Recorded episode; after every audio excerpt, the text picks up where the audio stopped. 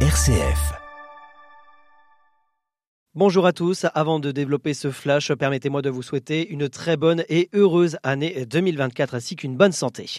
Dans la bande de Gaza, Israël a prévenu que la guerre contre le Hamas allait se poursuivre tout au long de l'année 2024. Une déclaration qui intervient après une nuit du Nouvel An marquée par des frappes incessantes sur le territoire palestinien et des tirs de roquettes visant Tel Aviv.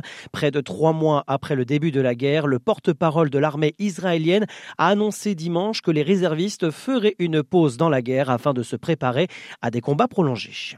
C'est une décision extrêmement attendue. Le Cour suprême israélienne a annoncé hier soir invalider une disposition clé de la réforme judiciaire très controversée promue par le gouvernement de Benjamin Netanyahu. La mesure prévoyait doter au pouvoir judiciaire le droit de se prononcer sur le caractère raisonnable des décisions du gouvernement ou de la Knesset, le Parlement israélien.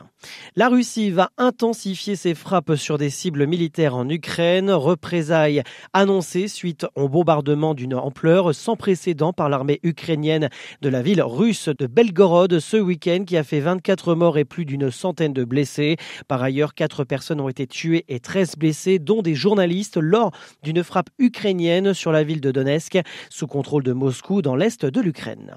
Le bilan s'alourdit au Japon. Les séismes dans le centre du pays ont fait au moins six morts selon la police locale, que d'importants dégâts matériels. Le tsunami arrivé dans la foulée est quant à lui resté de faible ampleur malgré un niveau d'alerte maximal. Le plus important des séismes survenus hier peu après 16 heures dans le département d'Ishikawa et ressenti jusqu'à Tokyo a été enregistré à une magnitude de 7,5. Près de 30 000 exilés ont rejoint illégalement les côtes anglaises en 2023 en traversant la Manche, un chiffre en forte baisse par rapport à 2022 mais qui reste le deuxième bilan le plus élevé jamais enregistré. Près de 20% des migrants sont originaires d'Afghanistan, viennent ensuite les Iraniens, les Turcs, les Érythréens et les Irakiens.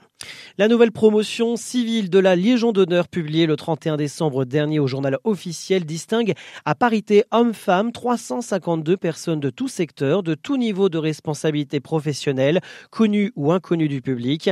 Parmi eux, Nelly Beaufort, président de la LICRA de Chalon, nommé chevalier de la Légion d'honneur, Arnaud Robinet, maire de Reims et président de la Fédération hospitalière de France, nommé au grade de chevalier, et Marie-Claude Brier-Clément, présidente du Césaire Grand Est, est nommée au grade de chevalier sur proposition du ministère du Travail. Et enfin, c'est à partir d'aujourd'hui que Pôle emploi devient France Travail, une transformation prévue par la loi plein emploi votée l'an dernier et qui doit constituer un outil pour atteindre l'objectif plein emploi du gouvernement, soit réduire le chômage à 5%. Fin de ce flash, tout de suite intéressons-nous à l'association chalonnaise, la CPUI, avec l'heure de la Julie.